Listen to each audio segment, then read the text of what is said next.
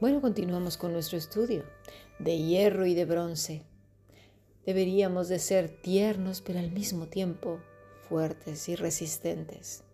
Ahora bien, en cuanto al trabajo de Ana, no faltará quien diga, entonces lo que dices es que no debo de casarme y mantenerme sola, solo para siempre, que debo de trabajar en esto y en aquello.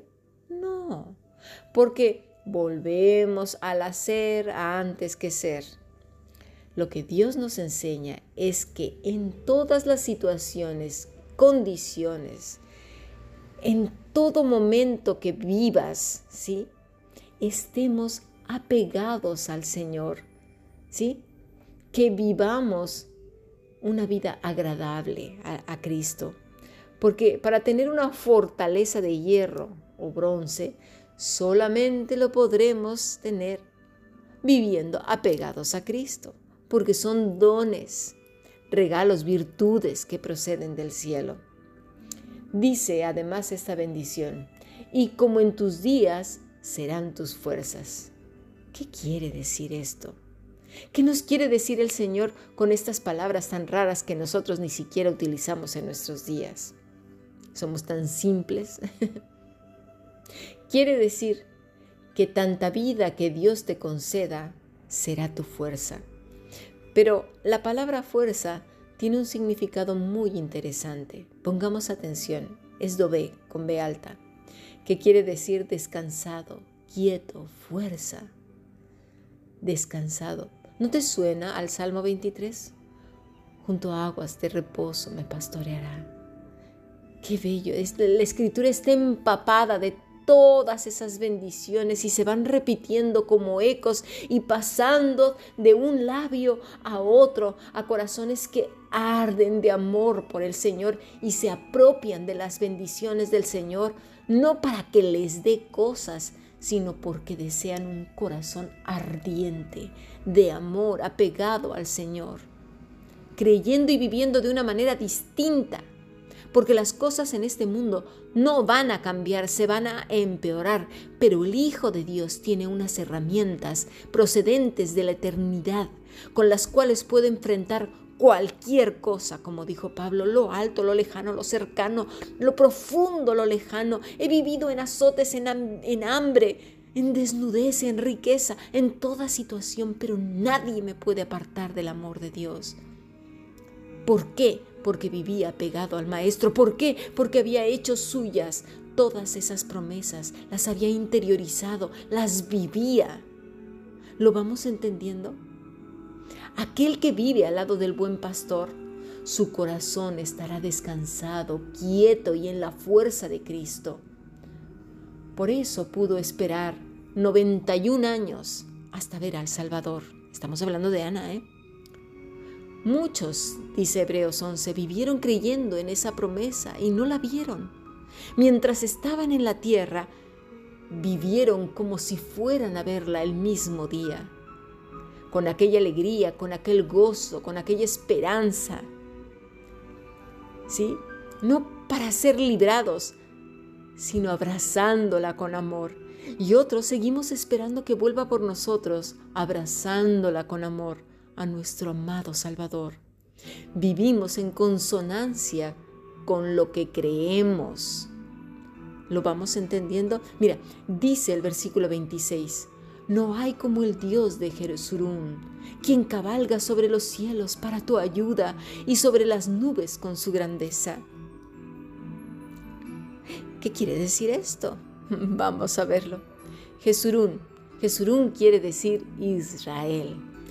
Pero lo curioso es que viene de una palabra, es decir, Jesurún, que es yashar, que quiere decir derecho, parejo, agradable, enderezar, caminar. Qué bueno sería que cada hija, hijo de Dios, camináramos derechos, parejos, agradables, enderezados hacia el Señor. Deberíamos de llamarnos cada uno, aparte de cristianos, agradables a nuestro Señor. Me suena muy bien y muy cercano lo que dice el Señor al buen siervo y fiel. Agradable al Señor, entra en el gozo del Señor. Dice, quien cabalga en los cielos para tu ayuda. No en vano el salmista lo repite más adelante en el Salmo 146.5. Fíjate, ¿eh? bienaventurado aquel cuyo ayudador es el Dios de Jacob. Qué cosas, ¿eh? Habla curiosamente de esa bendición que se pronunció a hacer. Y luego Moisés también a esta familia, cuya esperanza está en Jehová su Dios. Y muchos años, fíjate, y muchos años después el autor de Hebreos la vuelve a repetir en Hebreos 13:6, de manera que podemos decir confiadamente, el Señor es mi ayudador, no temeré lo que me pueda hacer el hombre. Lo vamos entendiendo cuando interiorizas la palabra, tu corazón se transforma no importa lo que pase en el mundo y esas noticias. Ay, ¿y ahora qué va a pasar? Ay, Señor, ay, nos vamos a morir. No, ¿qué? Eso hacen ya los gentiles. Eso hacen los religiosos. Por un lado dicen una cosa y por el otro lado creen otra. O más bien dicho, no creen nada. Pero vamos más allá. La palabra ayudas se usa, la palabra que se usa, perdón, para ayuda es ser ¿Qué quiere decir? Fíjate, ayuda idónea, ayudador, socorro, socorrer, amparo, defensor, proteger. ¡Qué belleza! Esta promesa nos alcanza también a nosotros. ¿Por qué? Porque la promesa habita en nuestros corazones. ¿Quién es esa promesa? Cristo. Porque hemos sido comprados por precio. ¿Cuál precio? La sangre del Cordero, de Cristo que murió en la cruz por nosotros, porque tenemos al Espíritu de Dios. Y mira, porque aún en el Salmo 46 dice, Dios es que nuestro amparo y fortaleza, nuestro pronto auxilio en las tribulaciones. ¿Lo vemos? Está la palabra amparo, auxilio, socorrer, que está a su vez en el versículo 26 de Deuteronomio 36, 26. Cada uno de las familias, de estos que cará, que invocaban al Señor, que ya vimos qué quiere decir la palabra cará, que invocaban, clamaban, gritaban al Señor, intimaban con Él, hicieron suya esta palabra, esta promesa y la interiorizaron y vivieron conforme a ella creyeron lo que el Señor dijo. Por eso está en las escrituras, porque está para ti y para mí. También se vuelven a escuchar el eco de estas hermosísimas palabras dadas por Dios en el Salmo 18, 2. Jehová, roca mía, castillo mío, mi libertador. Fíjate, Dios mío, fortaleza mía, en Él confiaré, mi escudo. Fíjate, la fuerza de mi salvación, mi alto refugio. De verdad que es una pena que valga más la voz de un mundo lleno de miedo, de zozobra, que la voz del que cabalga sobre los cielos, del que su grandeza es mayor que el universo, que valga más la, la voz de un mundo que va dictando sentencias, ya no saldrán, ya no harán esto y ahora aquello y aquello, y todo mundo a temblar, a encogerse el corazón como un puño. ¿Dónde está eso que luego repetimos y cantamos como loros. Eso que decimos, ese Señor es mi ayudador, no temeré lo que me pueda hacer el hombre. El Señor dirá, eres un mentiroso, una mentirosa, tú no crees nada. ¿Por qué? Porque temblamos ante la voz del mundo. Dios quiera que como Ana nos mantengamos como hierro y el bronce, ungidos con el Espíritu de Dios, creyendo al Rey de Gloria todo cuanto ha dicho porque lo que Él ha dicho, lo dijo, lo dice y lo hará. Ese es nuestro Dios. Actuemos en consonancia, vivamos en consonancia lo que decimos. Y si no lo crees, mejor cállate, interiorízalo, hazlo tuyo, pídeselo a Dios. Si no lo has hecho, hazlo ahora. No, no hay nada de malo en que lo reconozcas delante del Señor y, y digas, Padre, perdóname. Muchas de las cosas que he dicho ni siquiera las creo porque en cuanto llegan las noticias, cuales quieran que sea, o me ofenden, me agreden, no tengo que enfrentar algo, tiemblo como una hoja, me pongo triste, me derrumbo ante los hombres y me pongo a temblar. Empiezo con los ayes. Ay, ¿qué va a pasar? Y ay, ¿ahora qué vamos a hacer?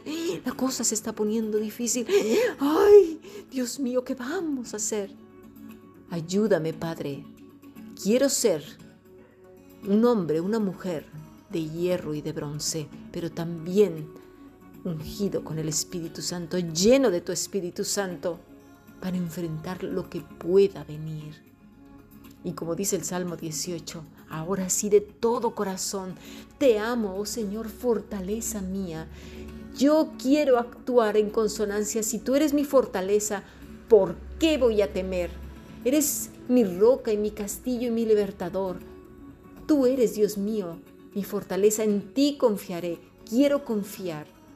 No lo he hecho tal vez hasta el día de ayer, hasta hoy en la mañana, pero a partir de hoy Dame un corazón que confíe en ti, que crea que verdaderamente eres mi escudo y la fuerza de mi salvación, mi alto refugio. Que cuando yo te invoque no sea de dientes para afuera, sino desde lo hondo y profundo de mi corazón, porque tú eres digno de ser alabado. Yo no quiero ser avergonzada delante de Satanás. Se burle de mí cuando me vea en una esquina llorando de miedo. No, Padre, no quiero ser de esas hipócritas. Quiero ver que aunque me liguen, perdón, me rodeen ligaduras de muerte y torrentes de perversidad que me quieran atemorizar, yo pueda decir, he invocado a Jehová y clamé a Él, y Él le oyó mi voz desde su templo, y clamor llegó delante de Él a sus oídos, y ese clamor era el mío yo he clamado a mi Padre. Yo soy esa bienaventurada del Salmo 46.5, ese bienaventurado, aquel cuyo ayudador es el Dios de Jacob, cuya esperanza, mi esperanza está en Jehová mi Dios. Gracias Padre, gracias por escucharme. Te pido que me perdones por ese doblez de corazón. Quiero verdaderamente ser genuina genuino, quiero verdaderamente clamarte desde lo profundo de mi corazón y vivir en consonancia todo lo que me quede de vida o hasta que tú vengas. Sigamos aprendiendo. Bendiciones. Thank you.